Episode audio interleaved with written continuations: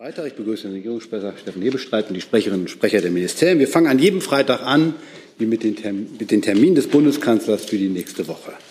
Herr genau, wie immer der Blick auf die öffentlichen Termine des Bundeskanzlers in der kommenden Woche. Ich beginne am Montag, 6. November, das wissen Sie alle. Da wird der Bundeskanzler um 15 Uhr zur regulären Besprechung mit den Regierungschefinnen und Regierungschefs der Länder im Bundeskanzleramt zusammenkommen. Die Diskussion möchte ich jetzt nicht komplett vorgreifen, kann aber sicherlich soweit sagen, dass ein wichtiges Thema die Erörterung von Migrations- und, der Migrations- und Flüchtlingspolitik sein wird. Das Gebot für das Handeln der Bundesregierung Humanität und Ordnung wird dort äh, zentral eine Rolle spielen. Das bedeutet, dass wir das humanitäre Prinzip des Asylrechts als hohes Gut achten. Wichtig ist zugleich, dass die Zuwanderung in geordneten Strukturen verläuft und wir irreguläre Migration begrenzen werden. Zudem müssen Menschen, die in unserem Land kein Bleiberecht besitzen, wieder in ihre Heimatländer zurückkehren. Wir werden mit den Ländern insbesondere über Fragen einer langfristigen finanziellen Unterstützung des Bundes für Länder und Kommunen, über schnellere Rückführung von Personen ohne Bleiberecht, über Migrationsabkommen, über die Digitalisierung und über effizientere Asylverfahren diskutieren. Und ich bin überzeugt davon, dass wir bei diesem Themenschwerpunkt zu guten Lösungen mit den Ländern kommen werden. Ferner werden wir gemeinsam eine wichtige Säule des Deutschlandpaktes erörtern. Sie wissen, da geht es um die Beschleunigung von Planungs- und Genehmigungsverfahren. Und äh, Deutschland soll schneller, moderner und sicherer werden. Und das wird dort in einem umfangreichen Paket miteinander ähm, erörtert werden, habe ich schon gesagt. Natürlich werden wir uns dann auch mit der internationalen Situation äh, beschäftigen. Sie wissen dass die Situation in Israel und Gaza einerseits, aber auch der andauernde russische Angriffskrieg auf die Ukraine und deren Auswirkungen werden uns beschäftigen. Und dann das eine oder andere darüber hinaus. Im Anschluss an die Besprechung, die, wie gesagt, um 15 Uhr beginnt, deshalb ist das mit dem Anschluss variabel, wird es wie gewohnt eine Pressekonferenz geben mit dem Ministerpräsidenten Hessens, Boris Rhein, und dem Ministerpräsidenten Niedersachsens, Stefan Weil, und natürlich mit dem Bundeskanzler. Wir versuchen das dann so rechtzeitig, wie Sie das gewohnt sind, Sie zu informieren, auf dass Sie ins Kanzleramt eilen können. Am Dienstag, 7. November, nimmt der Bundeskanzler in Bonn an der Festveranstaltung 20 Jahre Deutsche Betriebsräte-Tag teil. Er wird dort gegen 18 Uhr eine Festrede halten. Wie Sie wissen, liegt dem Bundeskanzler besonders viel an der betrieblichen Mitbestimmung. Deshalb freut er sich sehr darauf, den Delegierten zu diesem Jubiläum persönlich gratulieren zu können und sich im Anschluss an seine Rede mit ihnen auch im direkten Gespräch auszutauschen. Die Veranstaltung findet im World Conference Center statt. Es ist presseöffentlich und das World Conference Center ist das, was früher der Bonner Plenarsaal war.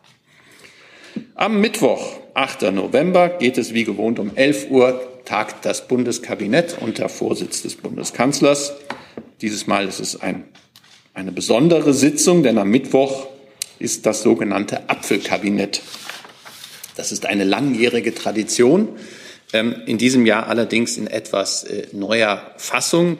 Erstmalig werden die Apfelkörbe nicht nur von den Apfelköniginnen aus den verschiedenen ähm, äh, Apfelanbaugebieten überreicht, sondern auch von jungen Obstbauern. Die Bundesregierung will damit in besonderer Weise auch die Arbeit von jungen Landwirten im Obstbau würdigen. Um 12 Uhr dann nimmt der Bundeskanzler das Jahresgutachten des Sachverständigenrates zur Begutachtung der gesamtwirtschaftlichen Entwicklung entgegen. Das Gutachten enthält insbesondere eine Prognose der wirtschaftlichen Entwicklung und Analysen zur Wirtschaftspolitik unseres Landes. Anlässlich der Übergabe ist eine Pressebegegnung im Bundeskanzleramt geplant. Das sind Statements des Bundeskanzlers sowie der Vorsitzenden des Sachverständigenrates Monika Schnitzer geplant. Von Seiten der Bundesregierung werden der Bundesminister für Wirtschaft und Klimaschutz, der Bundesminister der Finanzen sowie der Bundesminister für Arbeit und Soziales teilnehmen. Und wir sind immer noch beim Mittwoch. Da wird der Bundeskanzler circa um 13.30 Uhr an der Eröffnung der neuen Gigafactory von Siemens Energy für die Produktion von Elektrolyseuren in Berlin-Moabit teilnehmen. Siemens Energy wird dort im alten Gasturbinenwerk Module für Wasserstoffelektrolyseure im Gigawatt-Maßstab herstellen. Das Unternehmen vollzieht damit den wichtigen Schritt von der teilautomatisierten Fertigung zur industriellen Serienproduktion. Das ist ein wichtiger Baustein für die Energiewende und das Erreichen unserer klimapolitischen Ziele. Gegen 13.40 Uhr wird der Bundeskanzler eine Rede halten und im Anschluss wird er für gut 20 Minuten mit Beschäftigten von Siemens Energy allerdings vertraulich sprechen. Neben dem Kanzler werden auch Bundeswirtschaftsminister Robert Habeck, der französische Industrieminister Roland Lescure und der regierende Bürgermeister von Berlin an der Eröffnung teilnehmen. Die neue Elektrolyseurproduktion erfolgt in einem Joint Venture mit dem Unternehmen Air Liquide ein schönes Beispiel für die engere, enge Zusammenarbeit von Frankreich und Deutschland bei diesem zukunftsträchtigen Thema. Nach dem Start für die Elektrolyseurproduktion per Buzzerdruck wird der Kanzler gemeinsam mit Ihnen die neue Fertigungslinie besichtigen. Am Donnerstag, 9. November, wird der Bundeskanzler gegen 11 Uhr an der zentralen Gedenkveranstaltung anlässlich des 85. 85. Jahrestages der Reichspogromnacht in Berlin teilnehmen. Er wird dort eine Rede halten. Die Gedenkveranstaltung erinnert an die menschenverachtenden Pogrome gegen jüdische Bürgerinnen und Bürger am 9. und 10. November 1938. Der Bundeskanzler möchte gerade in diesen Zeiten seine besondere Verbundenheit zu den Mitbürgerinnen und Mitbürgern jüdischen Glaubens zum Ausdruck bringen. Der Kampf gegen Antisemitismus ist eine zentrale Aufgabe unseres demokratischen Rechtsstaates und unserer gesamten Gesellschaft. Das hat vorgestern Abend ja auf besondere Weise auch der Vizekanzler zum Ausdruck gebracht. Neben dem Bundeskanzler wird der Präsident des Zentralrats der Juden in Deutschland, Dr. Josef Schuster, sprechen. Und um 13.30 Uhr am Donnerstag wird der Bundeskanzler NATO-Generalsekretär Jens Stoltenberg im Kanzleramt zu einem Arbeitsbesuch empfangen. Im Mittelpunkt werden natürlich aktuelle sicherheits- und verteidigungspolitische Fragen stehen. Vor dem Gespräch wird es kurze Auftaktstatements geben. Einzelheiten werden wir Ihnen rechtzeitig vorab zukommen lassen. Der NATO-Generalsekretär wird anschließend auf der NATO Cyber Security Conference im Auswärtigen Amt sprechen.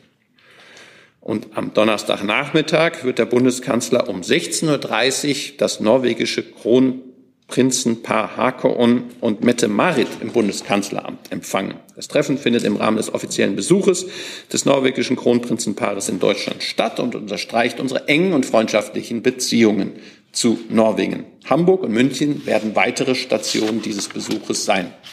Bei Ankunft von Kronprinz Haakon und Kronprinzessin Mette-Marit wird es einen Bildtermin geben.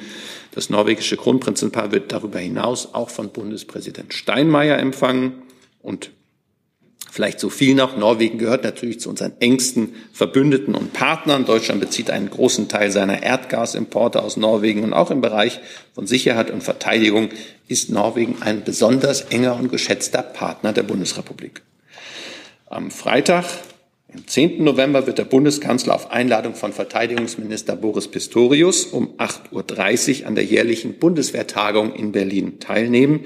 Er wird dort eine Rede halten und anschließend den Tagungsteilnehmern für Fragen zur Verfügung stehen. Eine entsprechende Einladung an interessierte Medien wird in Kürze durch das Bundesministerium der Verteidigung ergehen. Anschließend wird der Bundeskanzler nach Spanien reisen. In Malaga wird er zu einem bilateralen Gespräch des, mit dem spanischen Ministerpräsidenten Sanchez zusammentreffen und am Samstag, 11. November, mit seinem portugiesischen Amtskollegen Costa zu einem Gespräch zusammenkommen, um mit ihnen über internationale und europapolitische Themen zu sprechen. Und dann habe ich bereits einen Ausblick für kommenden Sonntag, 12. November. Da ist der Bundeskanzler von 17 Uhr bis 18.30 Uhr zu Besuch bei der Tageszeitung Heilbronner Stimme und dort im Rahmen eines Live-Bühnengespräches. Er stellt sich den Fragen von Chefredakteur Uwe Ralf her. Die Veranstaltung können Sie per Livestream auf der Internetseite des Veranstalters verfolgen. Am Sonntagabend nimmt der Bundeskanzler dann, also wir sind in der nächsten Woche Sonntag, nimmt der Bundeskanzler dann in Stuttgart an einer Vollversammlung des European Roundtable for Industry, kurz ERT, auf Einladung der Mercedes-Benz Group teil. Er wird dort am Abend eine Rede im neuen Schloss halten. Dabei geht es um aktuelle Fragen zur europäischen Industriepolitik, der Wettbewerbsfähigkeit und der Transformation der Industrie hin zu Klimaneutralität. Im Anschluss an die Rede ist eine Podiumsdiskussion geplant. Der ERT ist ein Verband von Führungskräften aus großen europäischen Industrieunternehmen. Der Bundeskanzler nimmt bereits zum zweiten Mal an einem solchen Abend teil. Zuletzt war er vor knapp einem Jahr zu Gast in Paris auf Einladung des französischen Präsidenten Emmanuel Macron. Dieses Treffen findet auch dieses Mal leider unter Ausschuss der Öffentlichkeit statt. Soweit die Themen für die kommende Woche. So, mein Zettel ist dann auch voll, aber wir hätten dann noch eine Ankündigung des BMZ, eine Reiseankündigung. Bitte, Herr Fichtner. Vielen Dank. Entwicklungsministerin Svenja Schulze wird am Sonntagnachmittag nach Jordanien reisen. Sie wird dort am Montag und Dienstag politische Gespräche führen und Entwicklungsprojekte besuchen. Jordanien spielt in der aktuell schwierigen Lage, wie Sie wissen, eine vermittelnde und konstruktive Rolle. Deutschland und Jordanien verbindet eine sehr langjährige Entwicklungszusammenarbeit. Ähm, der Ministerin ist es daher ein Anliegen, diese Verbindung gerade jetzt in schwierigen Zeiten zu pflegen. Ein zentrales Thema dabei wird der Umgang mit Flüchtlingen sein. Ähm, Jordanien ist eines der Länder, die im Verhältnis zur Bevölkerung mit am meisten Flüchtlinge weltweit aufgenommen haben, zum Beispiel aus Syrien. Das ist eine große Herausforderung, gerade wenn das Wasser knapp wird und der Klimawandel die Dürren weiter verschärft. Wir wollen das Land darum beim Umgang mit den Flüchtlingen unterstützen, zum Beispiel bei der Wasserversorgung. Die Ministerin wird darum am Montag in Satari, das größte Flüchtlingscamp im Nahen Osten, besuchen. Sie wird außerdem ein Projekt zur Berufsbildung besuchen und den Startschuss geben für ein neues Projekt für Fachkräftemigration. Vielen Dank. Und dann haben wir noch eine Besuchsankündigung durch das Bundesministerium für Bildung und Forschung. Bitte. Ja, vielen Dank. Der ukrainische Minister für Bildung und Wissenschaft, Oxin Lisovi, besucht am 8. und 9. November mit einer Delegation auf Einladung der Bundesministerin für Bildung und Forschung, Bettina Stark-Watzinger, Berlin. Die Ministerin und er werden an der Festveranstaltung 30 Jahre deutsch-ukrainische wissenschaftlich-technologische Zusammenarbeit im Bundesministerium für Bildung und Forschung teilnehmen. Beide werden in diesem Rahmen eine gemeinsame Absichtserklärung zur Erarbeitung eines neuen Abkommens zur wissenschaftlich-technologischen Zusammenarbeit unterzeichnen. Darüber hinaus werden sie Wissenschaftseinrichtungen in Berlin besuchen und dort mit deutschen und ukrainischen Wissenschaftlerinnen und Wissenschaftlern sowie auch mit Studierenden sprechen. Am 8. November um 13.50 Uhr findet im BMBF ein Pressestatement mit den beiden Ministern statt. Sie können die PK auch im Livestream verfolgen. Die anschließende Festveranstaltung 30 Jahre deutsch-ukrainische wissenschaftlich-technologische Zusammenarbeit mit Grußworten der beiden Minister und der Unterzeichnung der Absichtserklärung wird von circa 14.15 Uhr bis circa 14.50 Uhr im Livestream auf der Homepage des BMBF übertragen. Sie können sich zudem für die Festveranstaltung vor Ort anmelden. Ziel des Besuchs ist, die deutsch-ukrainische Zusammenarbeit in Wissenschaft und Forschung weiter zu vertiefen. Deutschland steht weiter fest an der Seite der Ukraine. Dabei geht es sowohl um die Unterstützung während des völkerrechtswidrigen Angriffskrieges Russlands gegen die Ukraine als auch um den Wiederaufbau danach. Bildung, Wissenschaft und Forschung sind zentrale Bereiche für den Wiederaufbau einer modernen Ukraine. Die deutsche Unterstützung hatte Ministerin Stark-Watzinger auch während ihres Besuchs in Kiew Anfang Februar bereits deutlich gemacht. Danke. Vielen Dank. Hier ist Tyler, hier kommt die Werbung. Für uns selbst. Kommerzfreier Journalismus seit 2013, nur möglich durch deine Unterstützung. Schau in die Infos wie. Beginnen wir vielleicht mit den letzten beiden Punkten, dem Besuch aus der Ukraine. Gibt es dazu Fragen? Das sehe ich nicht. Gibt es zu Fragen zur Reise nach Jordanien der Bundesentwicklungshilfeministerin? Sehe ich auch nicht. Dann gehen wir die Kanzlertermine durch. Wir beginnen mal am Montag mit der MPK und dem Gespräch beim Bundeskanzler äh, zu Thema Migration bzw. Äh, Beschleunigung. Äh, wir fangen mal mit Herrn Bucket an. Der hat sich zuerst gemeldet und dann Herr Dovignia. Ja, kurz die Frage nochmal zu anderen möglichen Themen, sage ich mal. Äh, einmal Deutschlandticket und Industriestrompreis. Ähm, wird das auch besprochen oder wird das da ausgeklammert? Ähm, im, Im weiteren Sinne sind das ja Finanzthemen. Beim Thema ähm, Industriestrompreis kann ich mir nicht recht vorstellen, dass das da eine größere Rolle spielen wird. Beim Thema Deutschlandticket ähm, könnte ich mir vorstellen, dass das seitens der Länder ähm, eine Rolle spielen könnte. Aber da müssen wir die Beratungen abwarten. Dann ist Herr Nier dran. Herr Tofik Nier zum Thema Migration oder nee, nee, MPK? Was, was völlig anderes. Gut. Dann ist Herr Steiner dran, glaube ich. Hat Sie sich gemeldet zu dem Thema? Ja, MPK, aber nicht äh, Migration. Ach so, ja, aber wir sind ja trotzdem bei der MPK, im okay, Gespräch mit dem äh, Ministerpräsidenten. Hier geht es um eine Erklärung. Ähm, Herr Hebestreit, Sie hatten gesagt, äh, es gehe auch um das Thema Digitalisierung. Das ist natürlich ein sehr großes Thema. Worum geht es beim Thema Digitalisierung? Wenn ich es richtig weiß, geht es vor allem um das Onlinezugangsgesetz und äh, die Bedingungen, die man dafür erfüllt sehen möchte, gemeinsam. Man geht da ja weiter voran. Danke. Ähm, Herr Eckstein war zu dem Thema oder zu, zu einem ich weiß nicht, ob das Treffen heute im Kanzleramt auch schon vorbereitend zur Ministerpräsidentenkonferenz ist oder wollen Sie das danach besprechen? Also ansonsten stelle ich die Frage, Herr Hebestreit, können Sie vielleicht einmal ein paar Eckpunkte zu dem Treffen, das ja heute Herr Scholz mit Herrn Merz und Herrn Dobrindt im Kanzleramt haben soll, nennen? Also wann geht dieses Treffen los und worum geht es? Ich habe mich, glaube ich, bislang zu diesem Treffen gar nicht eingelassen und äh, so werde ich es auch weiter halten. Es ist da ähm, ein interner Termin des Bundeskanzlers und ähm, so halten wir das auch. Können Sie das vielleicht ausführen? Warum ist das ein interner geheimer Termin? Also das ist kein geheimer Termin. Der Bundeskanzler hat jeden Tag Dutzende Termine, die wir nicht öffentlich, Dutzende ist ein bisschen viel gesagt, aber vier, fünf Termine jeden Tag, den, ähm, die wir nicht öffentlich kommentieren. Äh, das sind vertrauliche Gespräche und so war es auch vereinbart mit denjenigen, die da mit ihm zusammenkommen. Gibt es ja, Eckstein, so ist die Antwort der Bundesregierung heute. Ich bin nicht zufrieden. Ich würde gern trotzdem noch mal nachfragen. Also der Bundeskanzler hat ja eine eigene Regierungskoalition und damit auch eine Mehrheit. Können Sie vielleicht einmal ausführen, warum er hier ähm, auf möglicherweise auch Stimmen von CDU und CSU angewiesen ist? Gibt es da? Ich glaube gar nicht, dass es darum geht, auf Stimmen von CDU, und CSU angewiesen zu sein, sondern da würde ich auch auf öffentliche Äußerungen des Bundeskanzlers nicht zuletzt in seiner Regierungserklärung Anfang September im Deutschen Bundestag äh, verweisen. Da hat er klar gesagt, dass er in einer solchen Frage oder in Fragen, da geht es ja einerseits um, die, äh, um den Deutschlandpakt, also die Beschleunigung von Planungs- und Genehmigungsverfahren in Deutschland, ähm, auch die größte Oppositionspartei einbinden will, weil er äh, die Auffassung vertreten hat, dass das, was wir uns so an Rechtsförmlichkeiten in den letzten Jahren und Jahrzehnten geschaffen haben, ein Rechtswerk ist im Bund, in den Ländern, in den äh, Städten und Gemeinden ein gemeinsames Projekt gewesen ist, was nicht mehr so richtig zu funktionieren scheint und jetzt alle auch aufgerufen sind, sich da zu engagieren, auf dass man in dieses Dickicht ein bisschen ähm, das ein bisschen lichtet. Und beim anderen Teil, und das hat er auch mehrfach öffentlich gesagt, geht es beim Thema Migration darum, ich glaube, an einer Stelle nannte er es mal, es geht auch um gesellschaftlichen Frieden. Also, dass man es schafft, die unterschiedlichen Bedingungen, äh, die Diskussion, die ja auch durchaus aufgeheizt sein kann, dass man sich da gegenseitig hört und anhört, welche Vorschläge es gibt, auch aus Seiten der größten Oppositionspartei. Und gleichzeitig ist es so, dass ähm, die Bedingungen, die diese Regierung äh, klar beim Thema äh, Migration, der sie folgt, die sie zugrunde gelegt hat, das habe ich vorhin genannt, mit Humanität und Ordnung, ähm, auch mal als klare Bekenntnis zum Grundrecht auf Asyl, dass das die, der Rahmen ist, in dem all das ähm, diskutiert wird. Äh, Herr, Herr Steinkohl, Herr Steinkohl ist ich habe eine Frage zur eigentlichen MPK, das kann ich Okay, dann, dann vielleicht Herr Eckstein nochmal. Nur noch als Nachfrage, ähm, Stichwort Vertraulichkeit, ist das ähm, der Wunsch seitens des Kanzleramts oder gibt es da eine Vereinbarung mit der Union? Also ich habe, denn ich stehe unter dem Eindruck, dass man das gemeinsam vereinbart hat. Gibt es weitere Fragen zu diesem Komplex jetzt? Das sehe ich nicht. Dann ist Herr Steinkohl nochmal mit äh, der MPK da. Herr Hebestreit, Sie haben gesagt, Sie können sich vorstellen, dass auf Länderseite am Montag der Wunsch besteht, über das Thema Deutschlandticket zu reden.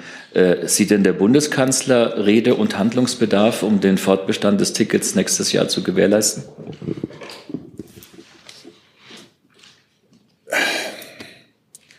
Also ich glaube, die Bundesregierung steht unter dem Eindruck, dass es dafür eine Regelung gibt. Diese Regelung hat man ähm, im vergangenen, ähm, in vergangenen Ministerpräsidentenkonferenzen gemeinsam miteinander getroffen und der Bund hat an einer Stelle gesagt, okay, ähm, einmal teilen wir uns noch die zusätzlichen Kosten, die da kommen mögen. Ähm, das sind die 1,5 Milliarden Euro, glaube ich, um die es ging. Ähm, und jetzt geht es um Folgekosten. Und da haben die Länder den Wunsch geäußert, dass man auch die, in der Folge diese einmalige Sonderzahlung des Bundes äh, verstetigen würde als ehemaliger, auch für Länder tätiger ähm, Mensch, kann ich da, ähm, da kann ich beide Seiten verstehen und deswegen kann ich mir vorstellen, dass dieser Wunsch auch nochmal herangetragen wird. Ähm, halte es aber unter den gegebenen Bedingungen, auch den haushalterischen Bedingungen, unter denen insbesondere der Bund jetzt steht, für nicht ganz unkompliziert diese diese ein, diesen einmaligen Vorgang, das habe ich glaube ich jetzt dreimal gesagt, diesen sage ich ein viertes Mal, diese einmalige Summe, die der Bund da noch ähm, als äh, Geburtshelfer auf den Weg gebracht hat, zusätzlich zu all den Maßnahmen, die wir sowieso beim Thema Regionalisierungsmitteln, die ja auch in diesem Zusammenhang stehen, ähm, äh, auf den Weg gebracht haben, das nochmal zu verstetigen. Trotzdem, das war ja die Frage, ähm, dass es eine Rolle spielt und die Länder beschäftigt, ist A nachvollziehbar und B, glaube ich, auch schon presseöffentlich. Herr Tiede, wozu wollen Sie was fragen? Zur Migration, zur Migrationsgipfel. Also, also zur Migration, das ist ja Teil der MPK. Ja, genau, da deswegen, sind Sie jetzt dran. Deswegen, der Vizekanzler hat ja in seiner vielbeachteten Rede äh, wie andere auch schon gesagt, dass äh, Menschen, die äh, antisemitisch äh, äußern oder äh, ja, ihrem Hass freien, freien Lauf machen, äh, ihrem Hass freien Lauf lassen, äh, ihren Aufenthaltsstatus ge gefährden. Dazu würde ich gerne wissen, äh, ob im Rahmen des Migrationsgipfels oder sonst wieder konkrete Schritte der Bundesregierung geplant sind. Was folgt daraus? Was meint der äh, Vizekanzler damit? Das fragen Sie jetzt aber nicht mich, sondern den Vizekanzler. Ich frage, äh, ich stelle die Frage an die Bundesregierung, der der Vizekanzler, glaube ich, angehört. Also, er gehört hier ganz sicher an, aber den Vizekanzler interpretiere ich hier an dieser Stelle eher selten. Das, äh, der Minister gibt ja ähm, seit Amtsbeginn ähm, ähm, öfter mal oder macht öfter, zeichnet öfter mal Videos auf zu verschiedenen Themen, wirtschaftlichen Themen, Themen, die für ihn sehr wichtig sind. Und dieses Thema ist für ihn wichtig. Und in diesem Sinne ist dieses Video entstanden. Das ist die Meinung des Ministers, die Auffassung des Ministers, die steht für sich. Das habe ich gar nicht zu interpretieren. Ähm, das, Sie haben ja auch selber gesagt, dass das äh, Video eine große Beachtung findet. Und ähm, die, dazu kann ich nichts weiter dazu beitragen, außer dass es die Auffassung des Ministers ist. Und ähm, die für Aber sich steht. Ist das Wesen von Politik nicht, dass den Worten Taten folgen? Also ich habe es so verstanden und von daher muss sich ja irgendjemand was dabei gedacht haben und deswegen die Frage einfach auch an die anderen Ministerien, die da vielleicht zuständig wären. Welche Möglichkeiten gibt es denn konkret oder gibt es Planung der Bundesregierung, dort Möglichkeiten zu schaffen, dass diese Leute dann tatsächlich ihren Aufenthaltstitel verlieren?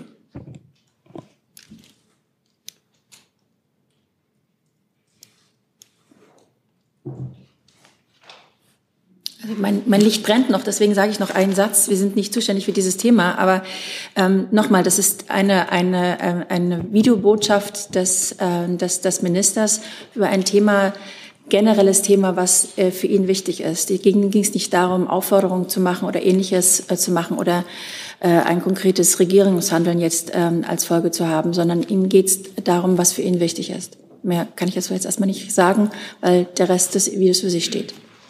Wollen wir Herrn Steiner mal die, Gelegenheit geben, vielleicht eine andere Ja. Frage zu stellen dazu? Ich fürchte, Frau Beilager-Hamann äh, erwartet schon, dass jetzt das BMI angesprochen wird dazu, aber ich würde natürlich schon gerne wissen, ob dort irgendwelche Änderungen an der bisherigen Rechtslage geplant sind, was das Verwirken von Aufenthaltstiteln angeht. Ja, also für mich ist jetzt schwierig, ähm, wenn der Einstieg ist, ähm, die Äußerung des Vizekanzlers. Insofern ähm, will ich zu diesen ähm, keinen Bezug herstellen, denn die kommentieren wir als BMI ähm, natürlich nicht.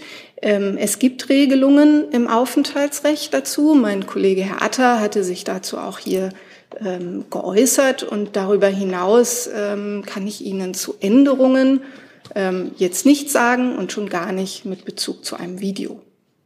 Vielleicht kann ich an einer Stelle ergänzen und den Bundesminister der Justiz zitieren, der das sehr früh immer wieder deutlich gemacht hat, dass es viele bereits bestehende äh, gesetzliche Regelungen gibt, die einfach angewendet werden müssen durch die äh, zuständigen äh, Stellen. Ähm, beispielsweise äh, die, die Verhöhnung von äh, Opfern von, von Gewalt und Terror, ähm, beispielsweise verfassungsrechtlich ähm, äh, oder verfassungsfeindliche Äußerungen zu machen und so etwas. Insofern gibt es, glaube ich, eine ganze Menge an Regelungen, die das ermöglichen. Und dann geht es eher um den Vollzug solcher Regelungen. Ähm, und das muss man dann jeweils im Einzelfall betrachten. Dann möchte ich da die Nachfrage direkt anschließen. Ähm, wir reden ja hier teilweise, wir hatten das gestern schon mit der Bundesinnenministerin hier ganz kurz angeschnitten, wir reden da teilweise von Menschen, die staatenlos sind. Was passiert bei der Verwirkung eines Aufenthaltstitels bei Staatenlosen? Ja, dazu hat sich ähm, die Innenministerin gestern auf genau Ihre Frage auch geäußert. Ähm, und ähm, der Regierungssprecher hat es gerade auch gesagt, es ist eine Prüfung im Einzelfall und dann müssen im Einzelfall auch Antworten gefunden werden. Das heißt, Änderungen sind nicht geplant an bisherigen Rechtsrahmen. Dazu habe ich gerade nichts zu verkünden. Weitere Fragen dazu? Das sehe ich nicht. Dann machen wir mal weiter mit den Terminen des Bundeskanzlers. 20 Jahre Betriebsrätetag. Fragen dazu? Sehe ich nicht. Kabinettssitzung zu Fragen des Apfel, der Apfelübergabe, Äpfelübergabe. Mit Jungbauern. Mit Jungbauern, wie der Regierungssprecher betont. Okay. Zum Jahresgutachten, da möchte ich nur darauf hinweisen, dass die äh, Gutachter im Anschluss des Termins beim Bundeskanzler hier am kommenden Mittwoch um 14.30 Uhr in der Bundespressekonferenz sind. Ich lade gerne herzlich dazu ein. Am Mittwoch zur Eröffnung der Gigafactory von Siemens. Zum 85. Jahrestag der Reichspogromnacht. Zum, zum Besuch des NATO-Generalsekretärs. Herr Steiner. Ja, also in dem Kontext dann mit der Cyber Defense Veranstaltung, wenn ich das richtig verstanden habe. Ich würde gerne wissen, wer an dieser Cyber Defense Conference alles teilnimmt aus dem Bundeskabinett.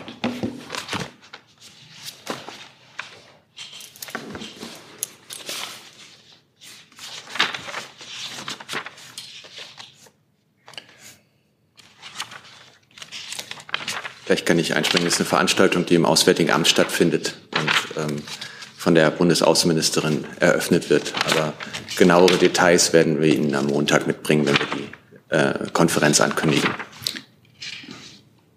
Kann ich aufgrund des Titels Defense auch davon ausgehen, dass der Verteidigungsminister sich auch des Themas annimmt?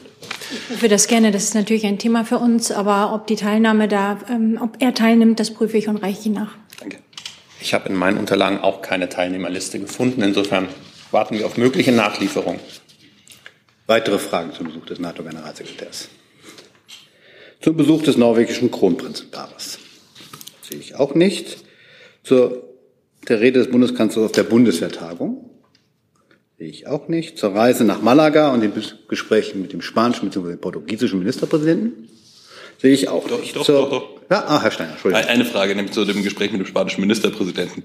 Äh, praktisch gesprochen, der ist ja jetzt auf Abruf, wenn ich das so richtig verfolgt habe, respektive nicht auf Abruf.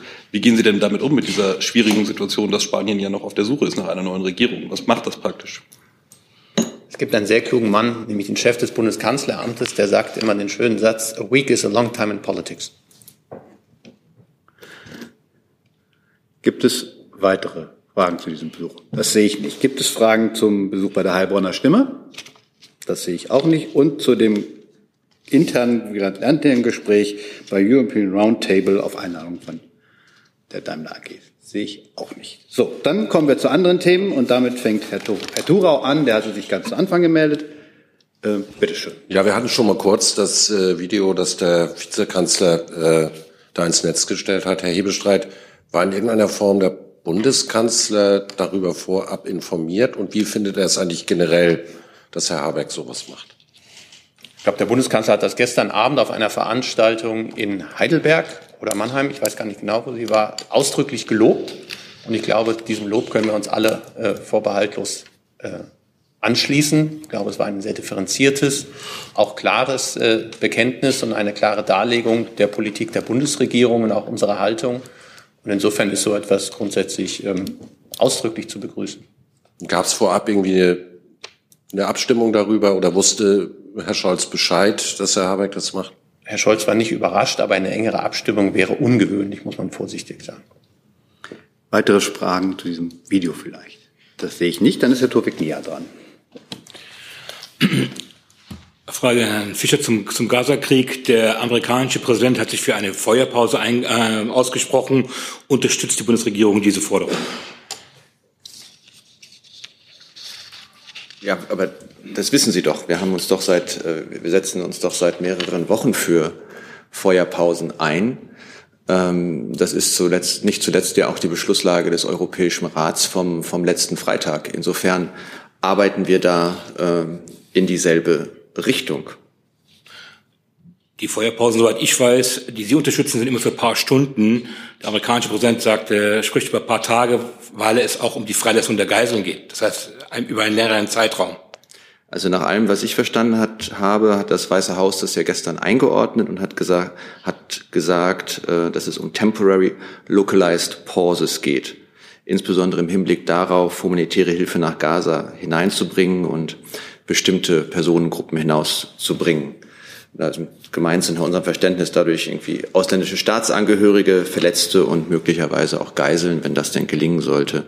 Und vor diesem Hintergrund deckt sich die Forderung der Amerikaner genau mit dem, was wir, wie ich vorhin ausgeführt habe, äh, im Rahmen der EU beschlossen haben und wofür sich die, auch die Außenministerin ohne Unterlass einsetzt. Weitere Fragen zu dem Komplex? Frau Buchenmeier. Da sind Sie ja. Äh, Herr Fischer, nur eine Nachfrage. Noch gestern kamen ja relativ viele Ausländer, Doppelstaatler aus dem Gazastreifen raus. Wie sieht es bei deutschen Staatsangehörigen oder Doppelstaatlern aus? Haben Sie da einen Überblick, wie viele noch drin sind, wie viele rausgekommen sind? Ja, zum einen nochmal, es ist eine gute Nachricht, äh, dass ähm, der Grenzübergang Rafah jetzt äh, auch für Ausländer, die sich im Gazastreifen aufhalten, aufgemacht worden ist. Das ist ein kleiner Hoffnungsschimmer. Bislang konnte eine niedrige einstellige Zahl an deutschen Staatsbürgerinnen ausreisen. Wir arbeiten natürlich daran, dass äh, mit, arbeiten mit aller Kraft und Hochdruck dran, dass es, äh, dass auch die anderen Deutschen, die sich im Gazastreifen aufhalten, ausreisen können oder zumindest die Gelegenheit zur Ausreise erhalten. Und äh, weil Sie nach der Zahl fragten, äh, wir gehen von einer niedrigen dreistelligen Zahl an Deutschen im Gazastreifen aus. Bitte schön. Ähm, geht auch an Herrn Fischer zum gleichen Thema. Ähm, das ägyptische Außenministerium hat gestern informiert, dass es Vertreter der Botschaften, unter anderem nämlich an auch der deutschen, informiert habe über das Verfahren zur Ausreise ausländischer Staatsangehöriger aus dem Gazastreifen ähm, und auch äh, sozusagen die Logistik, die sich daran knüpft. Ähm, können Sie uns über die Inhalte dieses Treffens irgendwas sagen? Haben die was zu Größenordnungen, Zeitrahmen und so weiter gesagt? Also ich glaube, ich habe ja schon am, am Mittwoch aufgeführt, dass wir ein Konsularteam an die äh, Grenze nach äh, Rafah entsandt haben. Das geht, wie Sie wissen, ja nur mit äh, Genehmigung der ägyptischen Behörden. Das heißt, wir stehen natürlich mit den ägyptischen Behörden, aber auch mit Israel und allen anderen zu der Ausreise der Deutschen aus Gaza in ganz engen Kontakt. Es war auch immer eins der zentralen Themen bei den Gesprächen der Ministerin in der Region, genauso wie bei den Telefongesprächen der Außenministerin. Es ist gut, dass es da jetzt Fortschritte gibt. Was wir tun, ist, wir haben dieses Konsularteam äh, vor Ort. Wir stimmen uns äh, mit Ägypten und den anderen Beteiligten ab. Es gibt eine sozusagen festgelegte Anzahl an Personen, die theoretisch jeden Tag äh, durch die Grenzkontrollen kommen. Wir haben an den ersten Tagen, am ersten Tag festgestellt, dass die Kontrollen offensichtlich aufwendiger sind äh, als gedacht. Das heißt, es sind äh, weniger Personen zunächst rausgekommen als ursprünglich gedacht. Und wir sprechen jetzt Tag für Tag. Wir arbeiten Tag für Tag mit äh, den anderen Beteiligten daran, dass jetzt auch bald weitere Deutsche ausreisen können. Weitere Fragen zu diesem Komplex? Das sehe ich nicht. Dann ist Herr Thiel dran mit einem neuen Thema. Ich habe eine Frage ans BMI. Und zwar, ähm, gestern hat die Bundesministerin sehr öffentlichkeitswirksam das Betätigungsverbot für die Hamas und für Samidun äh, vorgestellt und erlassen. Jetzt die Frage, die konkrete Frage, was folgt denn jetzt konkret daraus? Gibt es Ermittlungs- und Vollzugsersuchen an die Länder oder gibt es sie noch nicht? Mhm. Ja, lassen Sie mich noch einmal vorne anfangen. Ähm, die Bundesinnenministerin Nancy Faeser hat gestern die Betätigung der Terrororganisation Hamas verboten und ein, die Teilorganisation Samidun Deutschland verboten. Also einerseits ein Betätigungsverbot und andererseits ein Vereinsverbot, nämlich der Teilorganisation Samidun Deutschland. Ähm, was folgt daraus? Ähm, das ist bei beiden Maßnahmen in den Rechtsfolgen ähnlich. Es folgen daraus Kennzeichnungsverbote, Verbote jeder versammlungsrechtlichen Aktivität, Vermögensbeschlagnahme und die Einziehung von Vermögen. Ähm, grundsätzlich ist es so, Organisationsverbote zielen auf die dauerhafte Zerschlagung von Vereinigungen, ähm, Betätigungsverbote, wie der Name sagt, auf die Unterbindung der Tätigkeiten. Ähm, außerdem haben Sie gefragt ähm, nach Vollzugsmaßnahmen, ähm, wie wir das dann nennen. Dazu kann ich mich hier nicht äußern. Das sind operative Überlegungen und dazu äußern wir uns nie.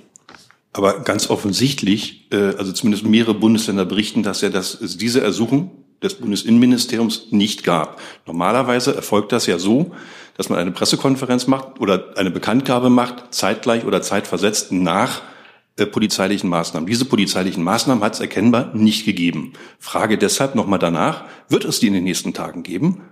Und ist es üblich, dass das erst danach erfolgt? Ja, also ich bleibe dabei, zu operativen Maßnahmen kann ich mich nicht äußern. Was Sie hier aber dargestellt haben, ist ein übliches äh, Geschehen bei Vereinsverboten. Ähm, ne, Sie wissen, hier war es so, es, ähm, der Kanzler hat gesagt, was passieren wird. Ähm, wir haben nun gestern, ähm, hat die Innenministerin die Dinge verkündet. Ähm, und Sie wissen, dass das schon in Bezug auf die Vorankündigung ein unübliches Verfahren war, denn in der Regel äußert sich die Bundesregierung nicht vorab zu etwaigen Vereinsverboten. So, und daraus ähm, lässt sich auch ähm, ableiten, dass es auch mit Vollzugsmaßnahmen in diesem Fall ähm, anders gelaufen ist, als wir es sonst beobachten. Es ist aber immer eine Einzelfallentscheidung, wie man mit einem Vereinsverbot umgeht, ob ähm, gleichzeitig Vollzugsmaßnahmen stattfinden. Das ist eine Frage der operativen Planung. Frau Pauli dazu? Ach so, Zu einem anderen Thema? Gut, dann ist Herr Eckstein dran zu dem Thema. Noch einmal nachgefragt. Sie haben ja selbst gesagt, das war ein unübliches Verfahren. Gehen Sie denn davon aus, dass jetzt mit vier Wochen Vorbereitungszeit überhaupt noch Vermögen beschlagnahmt werden können? Auch ähm, das ist, ich weiß, das ist unbefriedigend für Sie, ähm, eine ähm, operative Einsatzfrage. Ähm, die Innenministerin hat sich hier gestern geäußert. Ähm, es ist ein gutes Signal, dass ähm, diese Verbote nun ergangen sind und Näheres zu dem Vollzug kann ich, wie gesagt, nicht sagen. War die Ankündigung von Seiten des Bundeskanzlers aus operativer Sicht ein Fehler nach Ansicht des Innenministeriums? Also ähm, auch so mit dieser Frage werde ich mich zu operativen Dingen nicht äußern. Aber auch das haben wir hier schon gesagt. Ähm, der ganze Fall ist eine atypische Ausnahme. Ähm, er ist vor dem spezifischen Hintergrund einer weltpolitischen Ausnahmesituation zu sehen und der damit verbundenen Notwendigkeit, die Solidarität der Bundesregierung mit Israel durch das Aufzeigen beabsichtigter konkreter Maßnahmen gegen diejenigen, welche das Existenzrecht Israels in Frage stellen und Terror gegen die israelische Bevölkerung gutheißen, auch öffentlich zu verdeutlichen. Herr Steinkohl dazu. Ja, eine Nachfrage. War denn die Ankündigung des Bundeskanzlers in seiner Regierungserklärung mit der Bundesinnenministerin abgestimmt? Dazu äußere ich mich nicht. Ja. Gibt es weitere Fragen zu diesem Komplex? Das sehe ich nicht. Dann hat sich Herr Steinkohl gemeldet zu einem anderen Thema noch.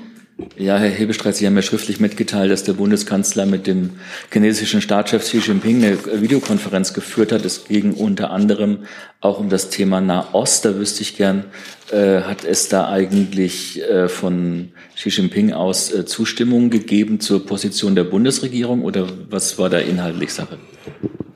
Herr Steinkohl, ich hätte diese Pressemitteilung gerne entweder vor der REC-PK oder nach der REC-PK ausgegeben, aber da die chinesische Seite etwas schneller war als wir, das Telefonat oder die Videokonferenz äh, fand unmittelbar vor der Regierungspressekonferenz statt, hat sich das jetzt leider in die Regierungspressekonferenz äh, hineinbegeben. Insofern wollen wir eigentlich verhindern, weil sie sich ja auf das hier konzentrieren soll. Das nur zur Erläuterung, warum das jetzt mitten reinplatzt. Und ansonsten ist das, was wir zu dieser Videokonferenz sagen können, in dieser Pressemitteilung äh, nachzulesen. Und Sie haben sich über äh, all die Themen, die da aufgezählt sind, äh, miteinander unterhalten. Und, ähm, aber ich kann Ihnen da keine Einzelheiten bieten. Weitere Fragen zum Gespräch mit Xi Jinping? Herr Steiner.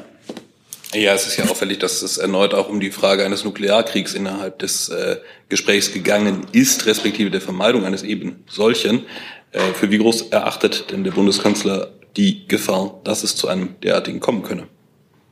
Ich glaube, das war insbesondere mit Bezug auf das letzte persönliche Treffen der beiden, oder nein, das war nicht das letzte, Sie haben die später noch mal in Bali gesehen, aber ziemlich genau vor einem Jahr war der Bundeskanzler in Peking und hat dort mit äh, dem chinesischen Staatspräsidenten gesprochen. Und im Nachgang zu diesem Treffen war auch nochmal die deutliche Positionierung auch Chinas, die sicherlich die Voraussetzung war, die dann wenige Wochen später beim G20-Gipfel in Bali nochmal für die ganzen G20 ähm, betont werden konnte, nämlich dass der Einsatz von Nuklearwaffen, egal in welchem äh, Zusammenhang sie zu sehen ist, äh, zu verurteilen und abzulehnen ist. Und ich glaube, das war eine weitere Betonung dessen, ohne dass es jetzt einen konkreten Anlass, ob der nun der bestehende Krieg in der Ukraine ist oder andernorts äh, besteht. Es war ein allgemeines nochmal Verankern dessen, auf das man sich noch im letzten Jahr auch schon mal verständigt hatte.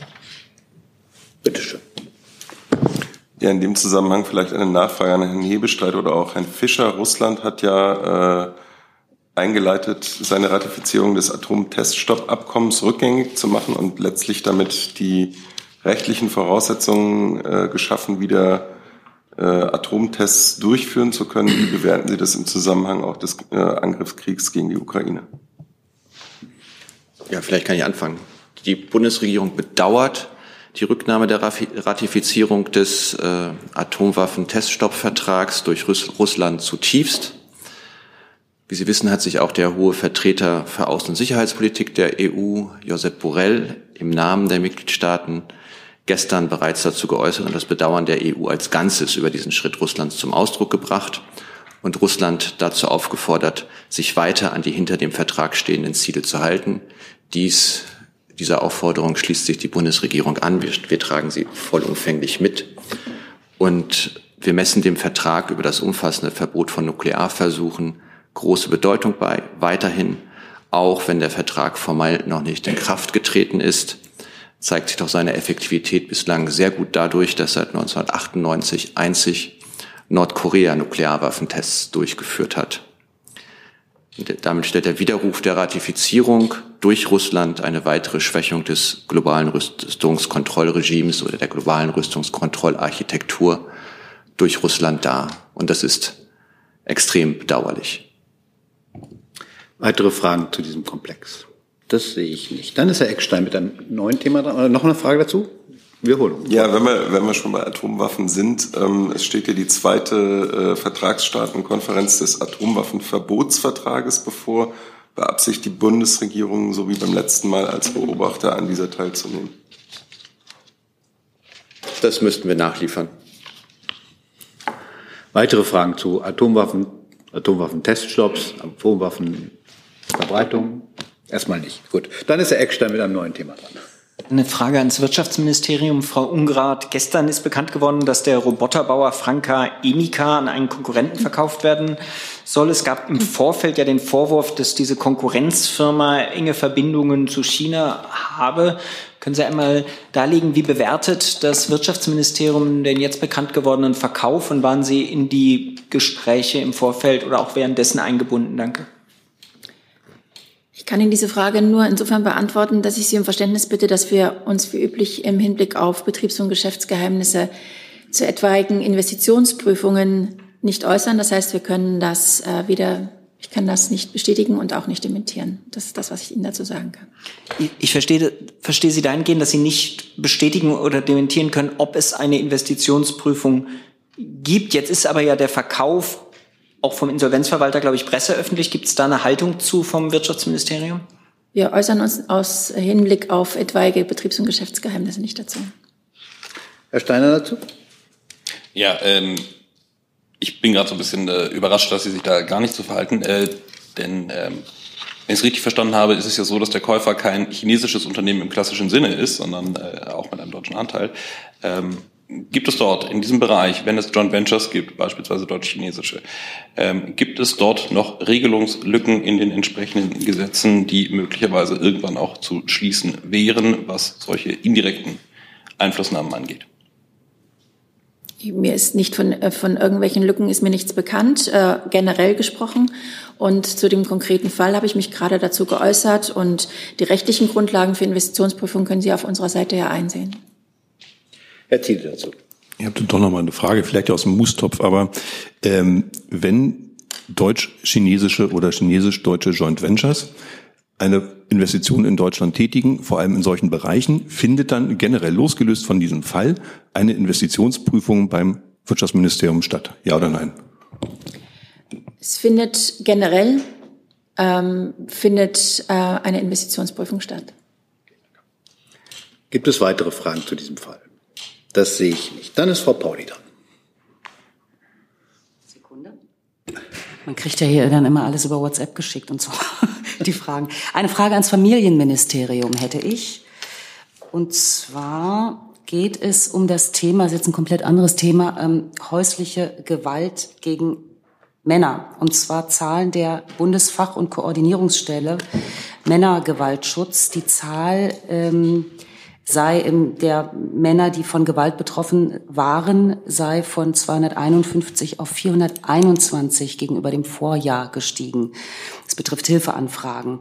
Ähm, können Sie diese Zahlen bestätigen? Ähm, und meine Frage wurde eventuell mit Blick auf ähm, oder wurde von äh, der Politik und der Gesellschaft äh, das Thema Gewalt gegen Männer vernachlässigt. Wie sehen Sie das?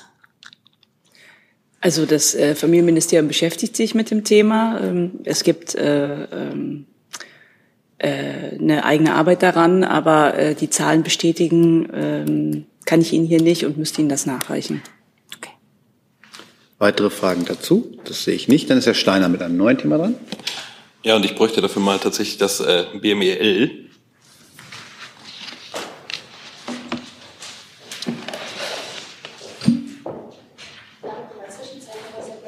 Aber sicher dürfen Sie das ergänzen. Also, da sind Sie. Ja. Nochmal zu, zu China. Ähm, ich habe jetzt nochmal, ähm, ich würde gerne noch einen Satz dazu liefern. Es finden generell, ja, generell Investitionsprüfung mit China, aber es wird natürlich auch auf den Einzelfall geschaut. Also man kann jetzt nicht sagen, wir machen das jetzt so und dann, wir schauen schon, welche Einzel, wie die Einzelfälle betroffen sind. Den Satz würde ich gerne noch nachreichen dabei. Gut, dann ist Herr Steiner dran mit der Frage. Ja, äh, geht um die GAP-Mittel und die Auszahlungen. Bei den Landwirten herrscht große Aufregung momentan wegen der Auszahlungszeitpunkte für die reformierten GAP-Zahlungen.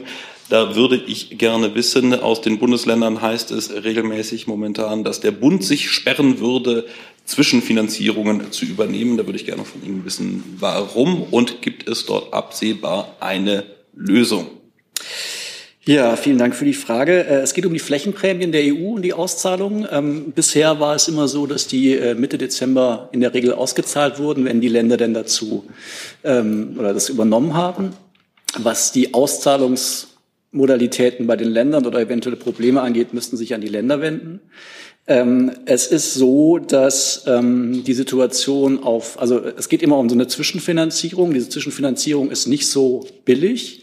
Ähm, die Modalitäten sind dahingehend, dass das Geld von der EU ähm, an das BMEL nach zwei Monaten plus x Tagen des laufenden Monats gezahlt wird. Das heißt, je später man in einem Monat das äh, überweist, umso preiswerter wird es. In den letzten Jahren, seit 2015, hat man das immer Mitte Dezember überwiesen. Inzwischen ist es so, dass die ähm, Zinsen so gestiegen sind, dass äh, die Kosten ähm, deutlich höher sind und wir natürlich da versuchen, ähm, äh, Steuern zu sparen. Also wir sprechen hier von bis zu 500.000 Euro pro Tag, äh, was daraus kommt. Deswegen ähm, versuchen wir da natürlich kostensparend zu arbeiten und ähm, diese Gelder möglichst gegen Ende eines Monats zu überweisen. Damit ich das richtig verstehe, das heißt, äh, Sie sagen, die Landwirte haben in dem Sinne gar keinen Anspruch darauf, dass das Mitte des Monats beispielsweise da wäre, sondern es gibt diesen Anspruch und Sie sagen, jetzt ist es eigentlich auch vollkommen in Ordnung, wenn das erst vielleicht am ich sag mal, 28. Dezember eingeht. Genau, ein Anspruch darauf besteht nicht. Also das äh, EU-Recht lässt hier eine Zahlung zu zwischen dem 1. Dezember des diesen Jahres und dem 30. Juni des Folgejahres.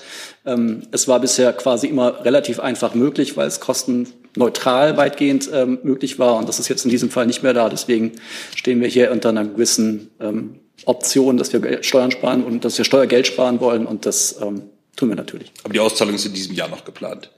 Äh, soweit das möglich ist von Seiten der Länder, ist es so geplant.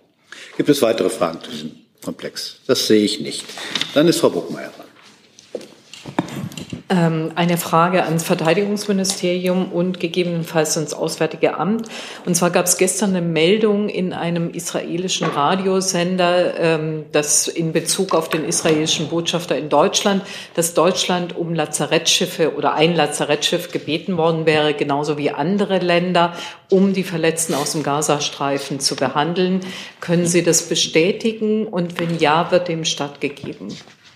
Also zu den ganzen Einzelheiten dessen, was Israel an, an Bitten an Deutschland wendet, da wollten wir nicht im Einzelnen eingehen. Beim Thema Lazarettschiff ist meines Wissens so, dass Deutschland überhaupt kein Lazarettschiff verfügt. Aber wir prüfen natürlich nach Kräften das, was wir bieten können. Aber da können wir zum jetzigen Zeitpunkt Ihnen keine Auskunft erteilen. Herr Steiner dazu? Ja, wenn ich das äh, jetzt richtig verstanden habe, es geht um die israelische Seite und die verwundeten von der israelischen Seite, wie deren Versorgung gewährleistet werden kann, möglicherweise durch Unterstützung aus der Bundesrepublik. Habe ich das korrekt verstanden? Ich habe mich nicht zu irgendwelchen Einzelheiten eingelassen. Ich habe lediglich auf die presseöffentliche Information, dass es um die Bereitstellung von Lazarettschiffen ging, äh, geäußert, ohne wer da wann wie versorgt werden sollte, näher zu erläutern. Dann die Nachfrage, gibt es auch Anfragen im Sinne der, ich sag mal, anderen Seite, ähm, möglicherweise entsprechende medizinische Hilfsleistungen durchzuführen für im Gazastreifen verwundete Palästinenser. Das ist mir nicht bekannt. Gibt es weitere Fragen zu diesem Komplex? Das sehe ich. Hey Leute, kurzer Hinweis. Wir stellen ja alles, was wir produzieren, kostenlos ins Netz. Ohne Kommerz. Wir können das nur, weil ihr unsere finanziellen Supporter seid. Das funktioniert seit Jahren und so soll es bleiben. Jeder Euro zählt, per Überweisung oder PayPal. Schaut einfach in die Podcast-Beschreibung und jetzt geht's weiter. Dann ist Herr Thiele dran mit einem neuen Thema. Ich habe noch eine Frage ans BMI und zwar Deutschland führt jetzt zu Polen und Tschechien auch Grenzkontrollen durch. Und eine Frage, gibt es denn da schon Zahlen oder äh, können Sie eine Bilanz ziehen? Erfolgreich, nicht erfolgreich? Wir haben ja lange darauf gewartet, jetzt passiert's. Wie läuft's? Ja, Dazu hatte sich meine Kollegin diese Woche ähm, schon geäußert. Ich ähm, wiederhole die Zahlen aber gerne nochmal. Ähm, in der Zeit vom 16. Oktober bis zum 25. Oktober hat die Bundespolizei an den Landesgrenzen zu Polen, Tschechien und zur Schweiz insgesamt 3700 unerlaubte Einreisen festgestellt und circa 1200 aufenthaltsbeendende bzw. Einreiseverhindernde Maßnahmen vollzogen. Herr Steiner dazu? Ja, nur damit ich es richtig verstehe, das bezieht sich explizit auf diese stationären Grenzkontrollen oder bezieht sich das auf alle Maßnahmen an diesen beiden Grenzen?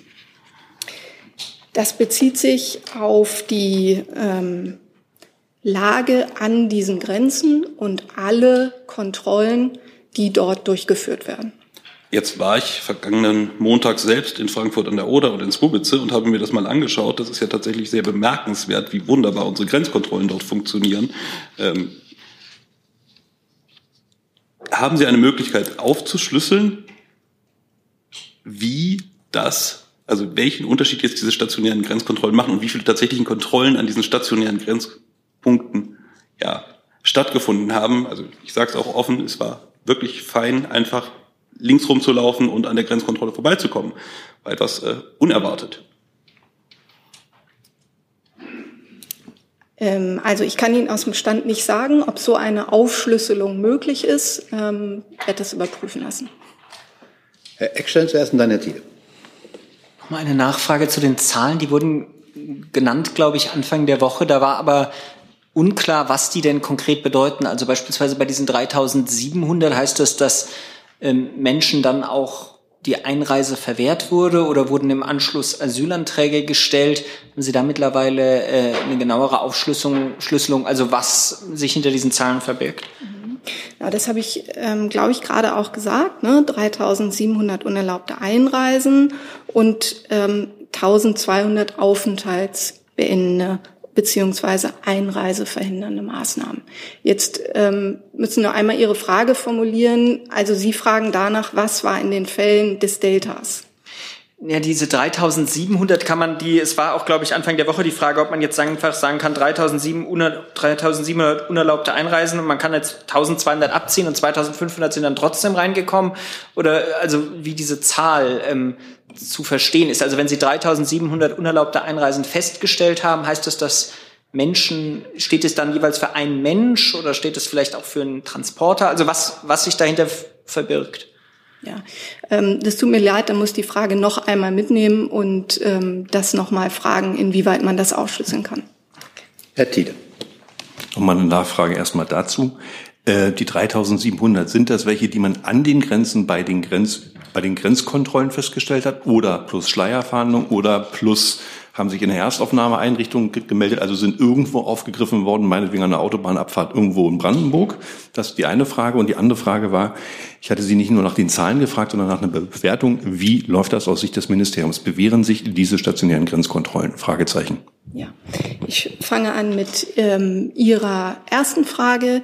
Ähm, die Maßnahmen ähm, bewähren sich. Ähm, deswegen wurden sie auch ähm, verlängert über den Oktober, äh, über den 25. Oktober hinaus für 20 Tage auf Grundlage von Artikel 28 des Schengener ähm, Grenzkodexes. Und zu Ihrer Frage, worauf sich diese Maßnahmen ähm, beziehen. Das ist die Frage, die ich, glaube ich, auch Herrn Steiner schon beantwortet hatte. Damit sind alle Maßnahmen ähm, gemeint, nicht nur die stationären Grenzkontrollen, sondern alle Maßnahmen an der Grenze. Herr Stein. Können Sie mal äh, sagen, wie das, Sie sagen so schön, aufenthaltsbeendende und einreiseverhindernde Maßnahmen, wie das ganz praktisch aussieht? Werden die dann mit Hilfe von Bundespolizisten eskortiert wieder zurück auf die, an die polnische, also direkt an die Grenze gebracht oder wie, wie muss man sich das vorstellen? Ja, das sind natürlich äh, Maßnahmen, die vor Ort ähm, stattfinden, die auch ähm, stattfinden ähm, mit Kräften der Bundespolizei, aber auch mit Kräften der Landespolizei. Jetzt fragen Sie nach ganz, also wie das ganz konkret aussieht.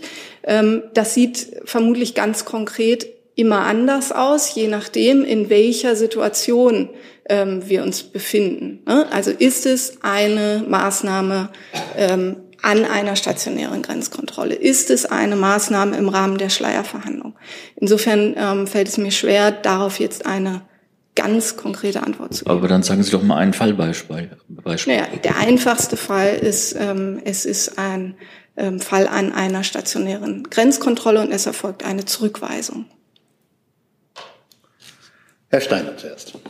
Ja, das wird aber äh, wahrscheinlich dann auch für die äh, Nachlieferung äh, relevant sein. Ich würde nämlich ganz gerne wissen, ähm, ob bei diesen 3700 unerlaubten Einreisen, ob das unterschiedliche Personen sein müssen oder ob das auch, ich sag mal, fünfmal der gleiche sein kann, nur an einem unterschiedlichen Tag.